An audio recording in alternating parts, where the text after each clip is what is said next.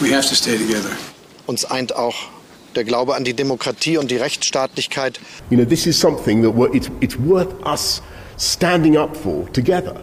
G7-Gipfel in Deutschland im bayerischen Elmau und der Westen macht einen auf große Geschlossenheit, hat aber ansonsten bisher noch nicht allzu viel zu bieten außer Solidaritätsbekundungen. Russland, Wladimir Putin, reagiert auf das Treffen von Biden, Johnson, Macron, Scholz und Co. direkt mit neuen Raketenangriffen, unter anderem gerade eben auf ein Einkaufszentrum im Nordosten der Ukraine. Auch im Donbass gewinnen die Russen Gelände. Darüber und die Aussichten sprechen wir gleich mit dem ehemaligen deutschen General Hans-Lothar Domröse. Bin ich sehr gespannt drauf und schalten im Anschluss nach Elmau zu unserem Korrespondenten Johannes Leithäuser. Herzlich willkommen zum FAZ-Podcast für Deutschland. Heute ist Montag, der 27. Juni. Ich bin Andreas Krobock. Schön, dass Sie dabei sind. Wir haben hier in den letzten vier Monaten, ja, es sind inzwischen vier Monate Krieg. Wir haben in dieser Zeit auch immer wieder versucht, das militärische Geschehen so detailliert wie möglich zu analysieren und mit einem strategischen Blick die Zerstörung und diesen russischen Überfall einzuordnen. Wir hatten dazu schon viele super Gesprächspartner, Massala, Gadi, Rotte, die Liste ist lang. Heute kommt ein Mann dazu mit seiner Premiere im FAZ-Podcast für Deutschland, der einer der ranghöchsten deutschen Soldaten der letzten Jahrzehnte war, muss man sagen, inklusive Auslandseinsätze im Kosovo, als Stabschef in Afghanistan, als Generalmajor und ISAF-Stabschef, dann kommandierender General beim Eurokorps in Straßburg, dann der deutsche Vertreter im NATO-Militärausschuss und so weiter und so fort. Verabschiedet 2016 bei der Bundeswehr mit großem Zapfenstreich. Und heute immer noch als Berater und Interviewpartner gefragt ist er bei uns. Freue mich sehr. Hallo, General AD, wenn ich das so sagen kann, Hans-Lothar Domröse. Schönen guten Tag und vielen Dank für die freundliche Einordnung meiner Karriere. Ja, habe ich da was vergessen? Würden Sie sagen, Mensch, warum hat nee, Coburg das jetzt nicht? Ist wahrscheinlich alles richtig. Wir müssen nicht bis zum Abitur zurück. Auf jeden Fall eine lange Liste mit tollen Positionen eine große ja. Soldatenkarriere. Ähm, wenn ich mir sie jetzt so vorstelle, da habe ich einen äußerst drahtigen, immer noch topfitten, 69-jährigen Mann mit stählernen Blick vor Augen, der immer noch in der Lage wäre, so einen 50-Kilometer-Marsch mal eben zum Frühstück zu erledigen. Sie wären sich erfolgreich gegen das Älterwerden, ne? Naja gut, man tut, was man kann. Hm. So, jetzt mache ich einen gewagten Übergang. Die Ukrainer wehren sich auch schon seit vier Monaten gegen das Nicht-Älterwerden, ja. gegen dieses unfassbare Stahlgewitter der Russen. Viel ja. standhafter, als es fast alle zu Beginn gedacht hatten, auch sie. Ja. Ähm, aber nun scheint die russische Übermacht, diese schiere Menge an Soldaten, an Waffen, an Munition, die Ukrainer im Donbass Kilometer für Kilometer zu verdrängen und feuert auch wieder Raketen auf andere Gebiete, ne? zum Beispiel auf Stomir westlich von Kiew. Herr Domröse, was passiert da gerade?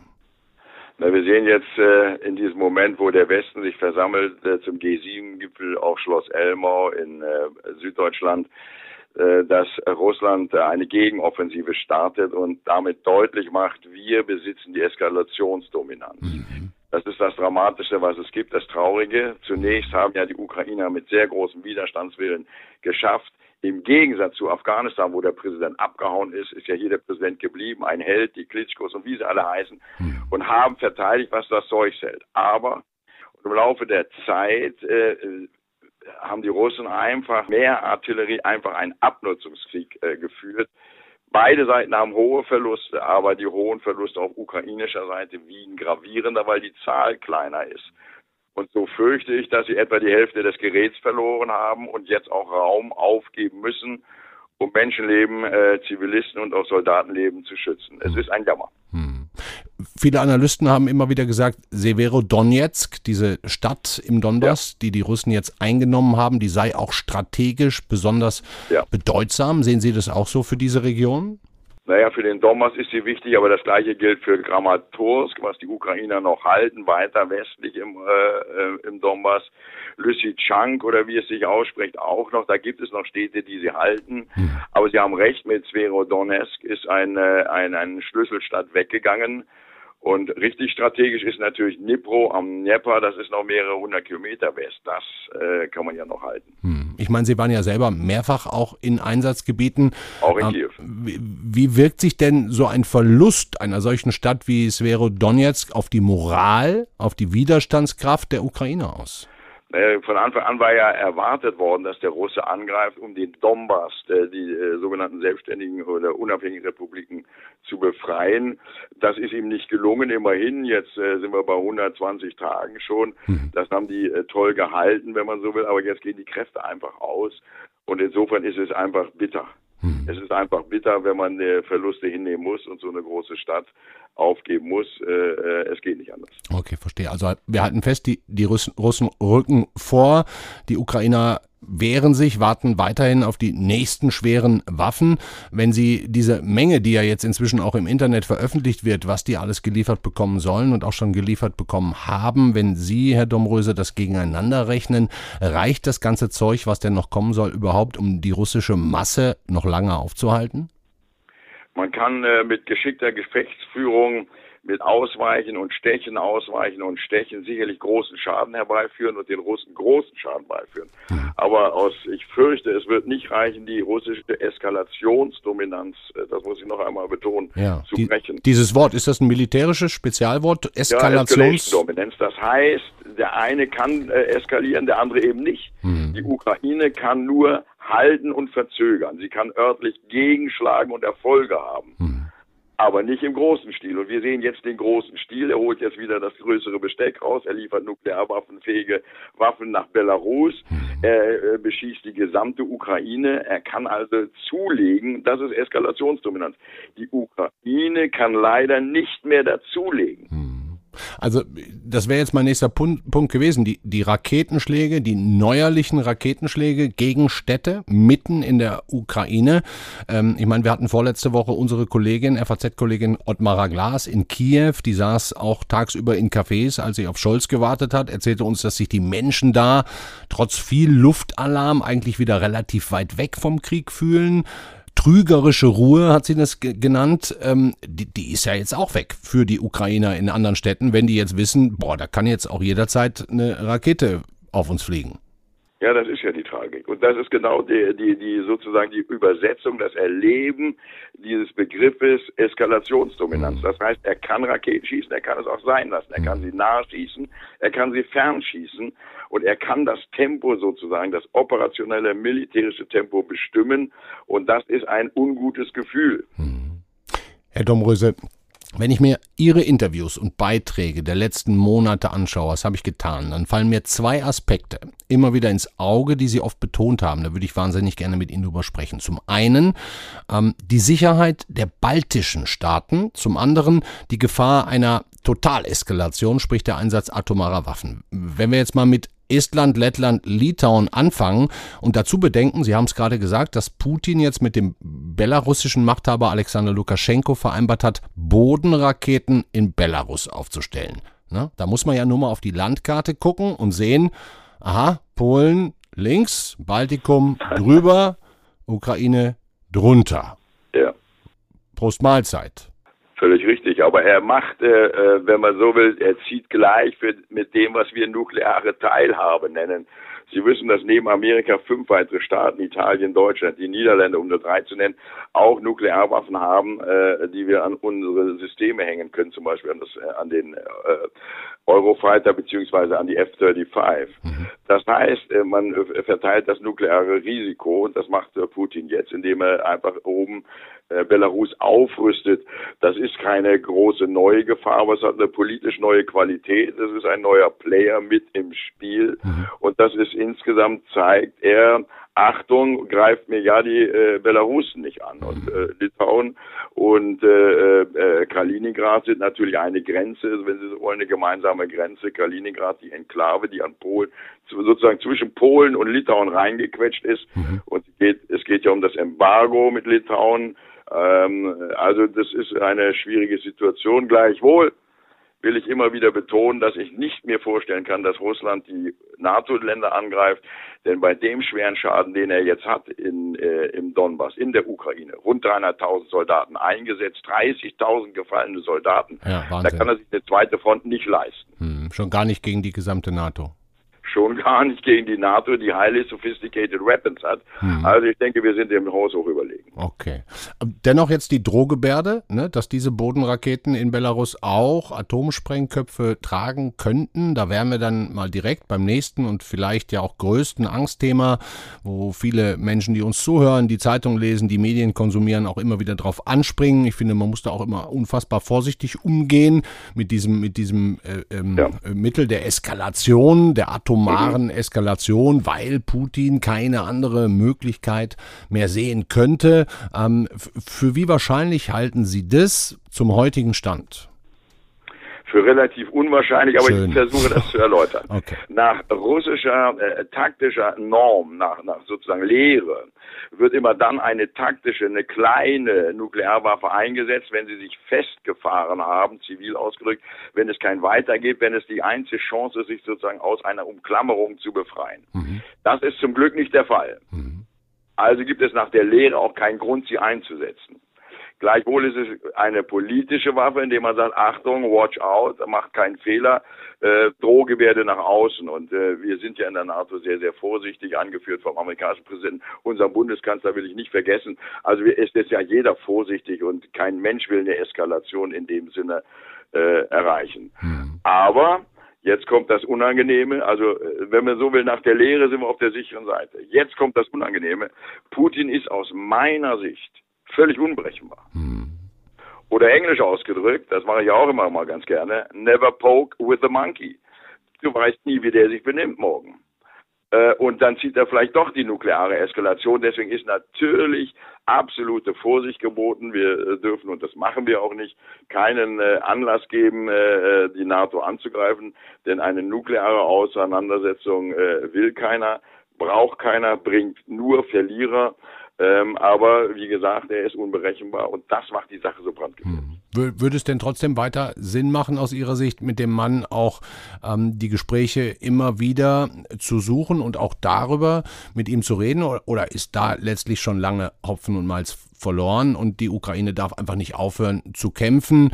und, äh, und darf nicht um Frieden verhandeln. Wie, wie, wie sehen Sie das? Diese, diese ja, auch deutsche das, das, dieses Bedürfnis ja, nach Frieden? Ne?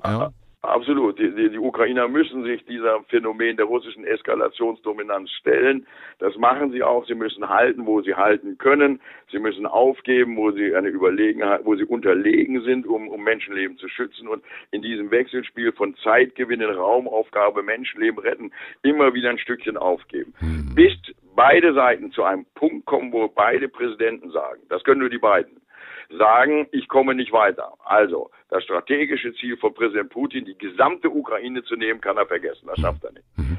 Das, die gesamte Ukraine einschließlich Krim zu halten, schafft leider der Präsident Zelensky auch nicht. Mhm.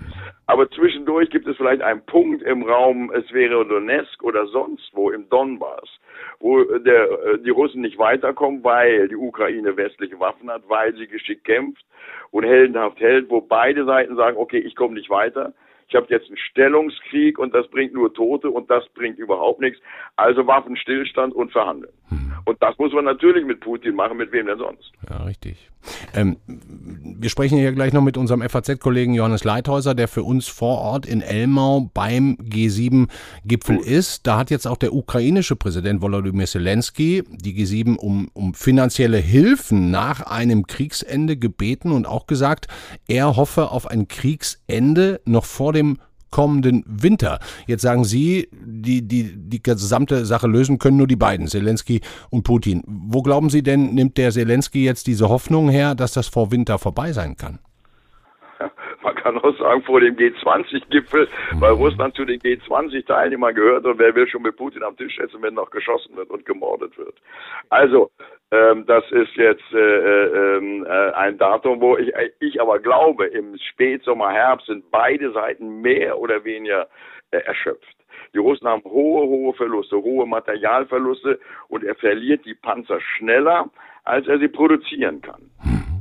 Also ich sehe irgendwo diesen Stillstand, äh, wenn ich optimistisch bin für die Ukraine, diesen Stillstand irgendwo im Donbass in Zukunft.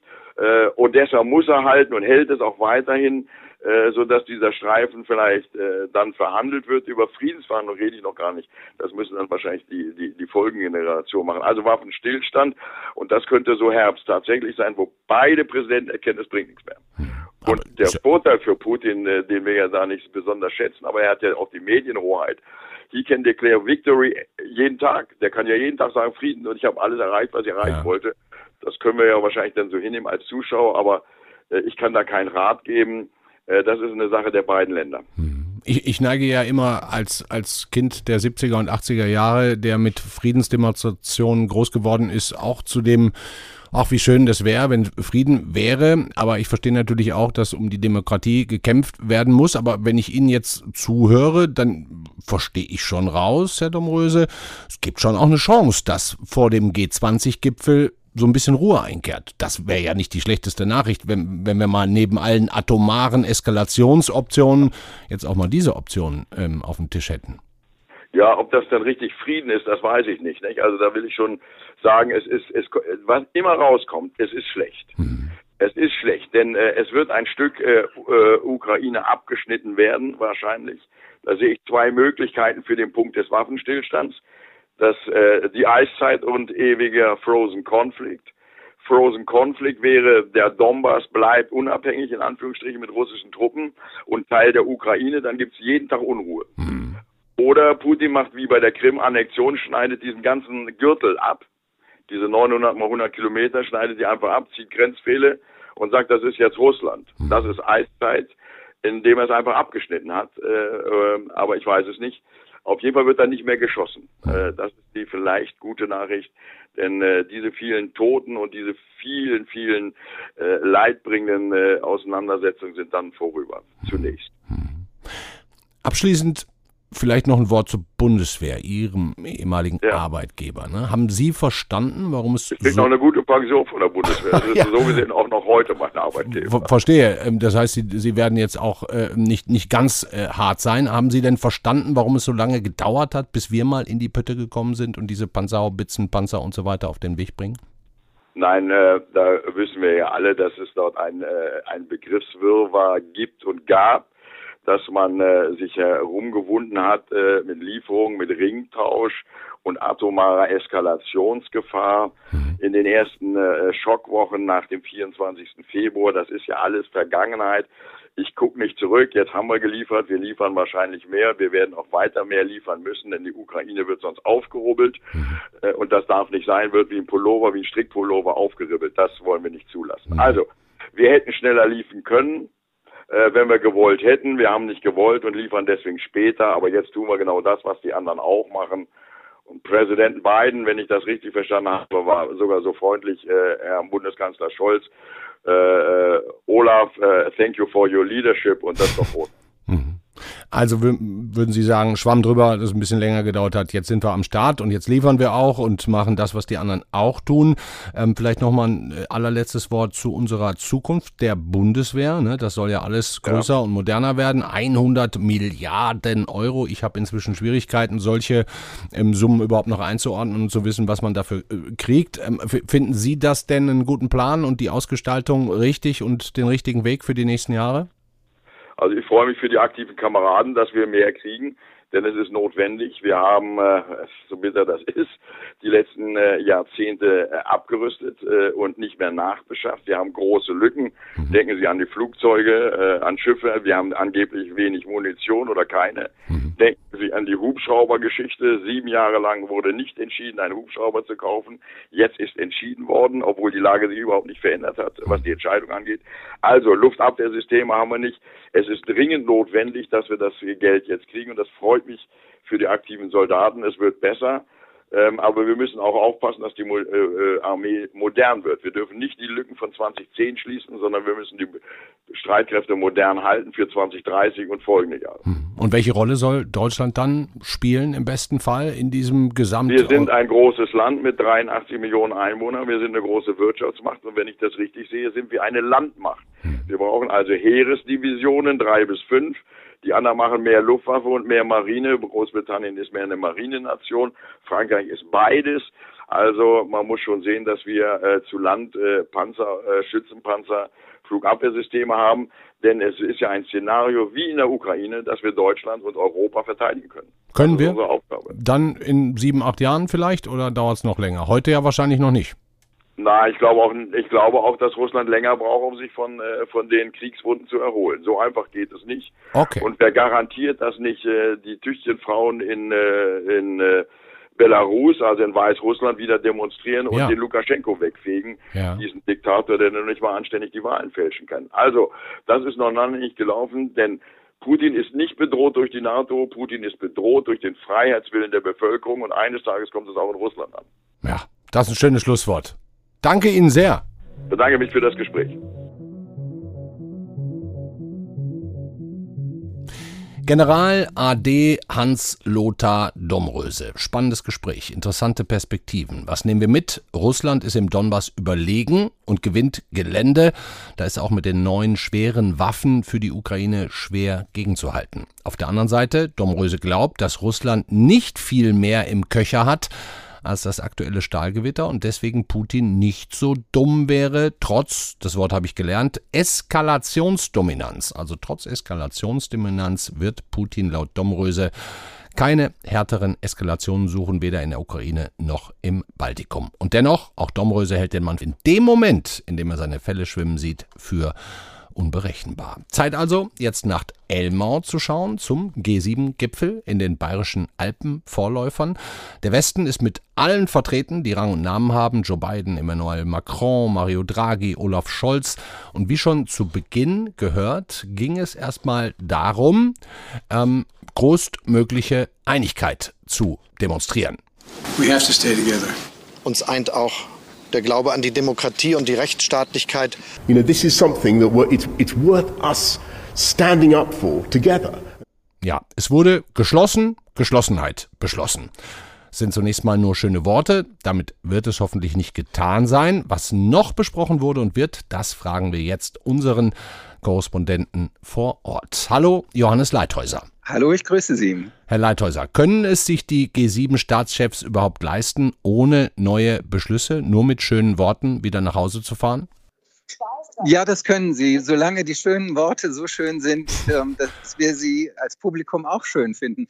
Und wenn Sie sich ansehen, was als erstes ähm, gemeinsam verfasst und veröffentlicht wurde, das ist die Erklärung zur Ukraine, dann finden sich da tatsächlich wirklich nur wenig Neuigkeiten, aber sehr, sehr viele na sagen wir mal, blumige Solidaritätsbekundungen, hm. ähm, die wir alle schon gehört haben. Ich glaube, das häufigste Verb ist bekräftigen hm. ähm, in dieser sechs Seiten langen Erklärung. Das heißt, wir erklären alles das nochmal, was wir vorher schon erklärt haben. Also wir in dem Falle die westliche Welt. Hm. Vorher ist ja sehr viel spekuliert worden, ähm, ob wir nicht auch irgendwie die Ausfuhr von russischem Gold unterbinden könnten. Ja, genau. Mhm. So wie wir das mit russischer Kohle und teilweise auch russischem Öl ja schon versucht haben. Aber da sind die bisher noch nicht weitergekommen. Aber wir können jetzt vielleicht zunächst mal zusammen ein O-Ton hören vom US-Präsidenten Joe Biden.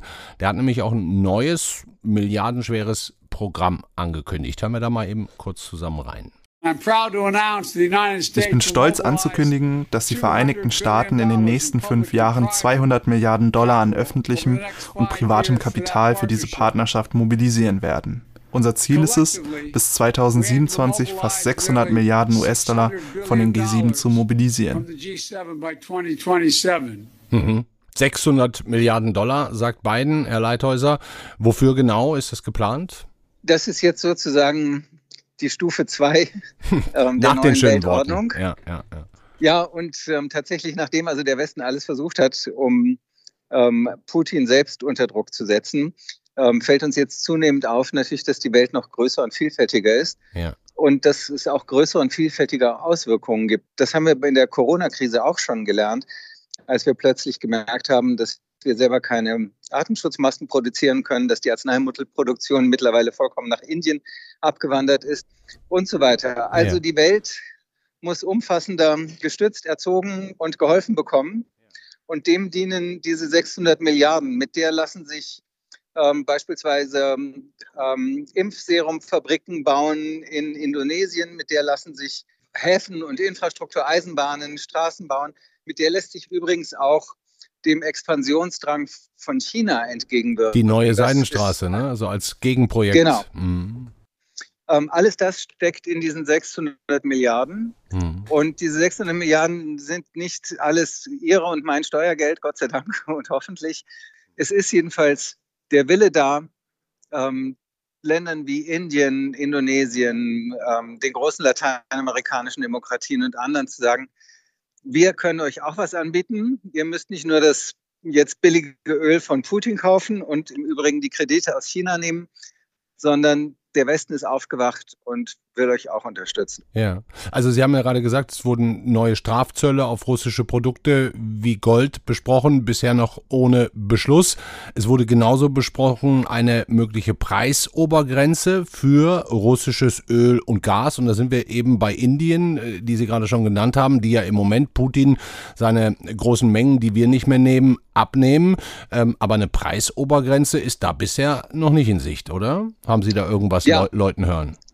Na, es ist tatsächlich so unbestimmt, weil man ganz verschiedene Sachen darunter verstehen kann. Das tatsächlich, was am ehesten funktionieren könnte, ist, wenn die Welt sich einigt, Putin zu sagen, hör mal zu, mehr als 50 Dollar ist dein Öl nicht wert pro Fass. Mhm. Wir zahlen einfach nicht mehr.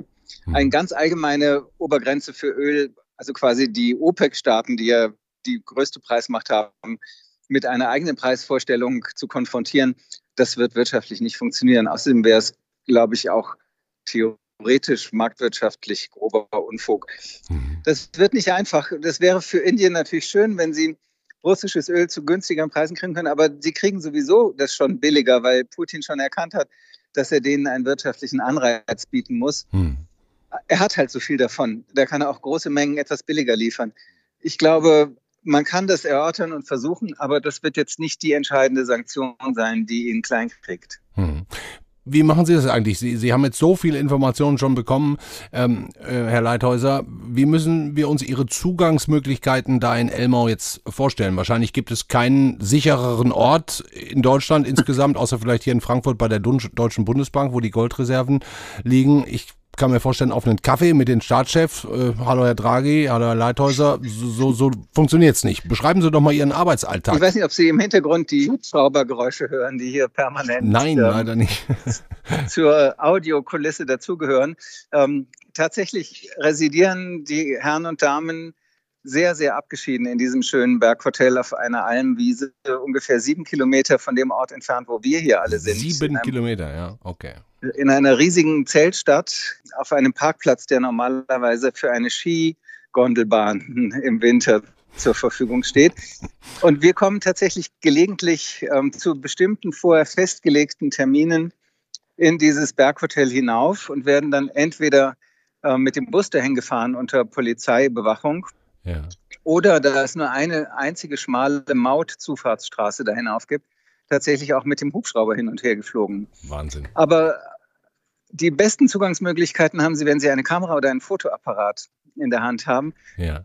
Denn was natürlich die sozusagen Steuerung, die, die Botschaftssteuerung ähm, dieses Gipfels ähm, ist, das sind vor allen Dingen schöne Bilder. Absolut, absolut. Kurze, und, ähm, knackige Fernsehbilder. Ich will mich trotzdem nicht beklagen, denn wir bekommen, also die, die Ergebnisse dieses Treffens werden ja außer, wenn sie dann in irgendwelchen Äußerungen bestehen, die Politiker in Mikrofone sagen, schriftlich in sogenannten Erklärungen zusammengefasst. Mhm.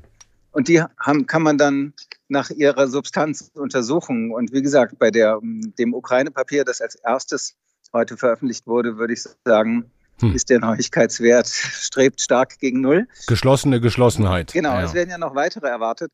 Ähm, zum einen eben über diese Gespräche mit den wichtigen Schwellenländern, die, über die wir schon gesprochen haben. Indien, genau. Und dann wird es noch eine allgemeine G7-Erklärung geben, denn dieser Club, der nannte sich früher Weltwirtschaftsgipfel, als Helmut Schmidt und Giscard d'Estaing ihn mal gegründet haben in den 70er Jahren. Und der befasst sich noch immer eigentlich sehr stark mit der Entwicklung der Weltwirtschaft. Also Inflation wird noch ein Thema sein, auch ähm, die Ölpreissteigerung, die Zukunft von natürlichen Ressourcen und so weiter. Eine letzte Frage noch. Es wird in diesem Jahr Mitte November, ich, wenn ich mich nicht täusche, vom 15. bis zum 17. einen G20-Gipfel geben. Ne? Das ist die nächste große Weltveranstaltung, die findet auf Bali statt und laut Reglement würde Putin ja dabei sein. Wird da jetzt schon drüber gesprochen? dass der da kommt ja. und wie man bis dahin die Sache vielleicht lösen kann oder eben auch nicht? Das ist hier auch Thema gewesen, tatsächlich nicht in der offiziellen Erörterung, aber doch in vielen Gesprächen und Äußerungen. Mhm. Und es gibt auch unterschiedliche Ansichten dazu. Also Frau von der Leyen, die EU-Kommissionspräsidentin, hat sich ausgesprochen, den Gipfel nicht zu boykottieren, wenn Putin erscheint, sondern ihn da zu konfrontieren mit dem, was er tut. Okay. Kanzler Scholz ähm, will sich das offen halten. Der möchte sich noch nicht bekennen, aber er sagte auch den schönen Satz, er wolle die G20 nicht torpedieren. Mhm. Das heißt, der indonesische Präsident, der dieses Jahr den Vorsitz führt und der darüber entscheiden muss, ob Putin eingeladen wird oder nicht, den kann man nicht desavouieren, sagt Scholz, indem man einfach sagt, nee, dann bleiben wir weg. Und das ist natürlich auch schwierig, wenn man einerseits Indonesien gerne im Boot der westlichen freien Demokratien hätte und den indonesischen Präsidenten, der ja auch hier heute anwesend ist, nach Deutschland einlädt, ihm aber dann umgekehrt sagt, so, und wenn du Putin einlädst, dann kommen wir nicht. Mhm. Das heißt, die reden jetzt mit dem indonesischen Präsidenten wahrscheinlich mehrfach hinter verschlossenen Türen und versuchen sich irgendeine Lösung einfallen zu lassen. Oder sich das auch noch genau. offen zu halten. Mhm. Das wird sich geschehen. Und der Indonesier hat ja auch schon angekündigt, dass er jetzt sowohl nach Moskau als auch nach Kiew fliegen will und sich quasi so Friedensflügel anklebt und hofft, mhm. dass er da ein Ergebnis erzielt. Da kann man ihn, glaube ich, nur unterstützen und Glück bei wünschen. Ähm, und wie er das dann im November handhabt, ob er vielleicht auch Zelensky einlädt aus der Ukraine, das wird man ihm überlassen müssen. Hm. So kann man plötzlich wichtig werden, ne? Durch Zufall. In der Tat, ja, genau. Johannes Leithäuser. Ja. Vielen Dank. Die besten Grüße nach Elmau und halten Sie da durch. Das mache ich, ja, genau. Bis Danke bald. Ihnen. Danke. Ciao. Grüß nach Frankfurt. Tschüss. Das war der FAZ-Podcast für Deutschland an diesem Montag, den 27. Juni, mit dem General AD Hans-Lothar Domröse und unserem Korrespondenten in Elmau, Johannes Leithäuser. Und gerade eben ist auch noch bestätigt worden, wir haben über den G20-Gipfel im Herbst in Indonesien auf Bali gesprochen. Russlands Präsident Putin will da teilnehmen. Der außenpolitische Berater Juri Uschakow hat das der Nachrichtenagentur TASS gesagt, die Teilnahme sei vorgesehen. Unklar ist allerdings noch, ob Putin persönlich anreisen will oder per Video zugeschaltet werden will. Das war's für heute. Ihnen allen einen schönen Abend. Morgen ist die Kollegin Katrin Jakob für Sie da ab 17 Uhr und dann geht es um unseren Sommerurlaub, ums Reisen auch spannend nach den Ereignissen der letzten Tage und Wochen. Machen Sie es gut, schönen Abend, ciao.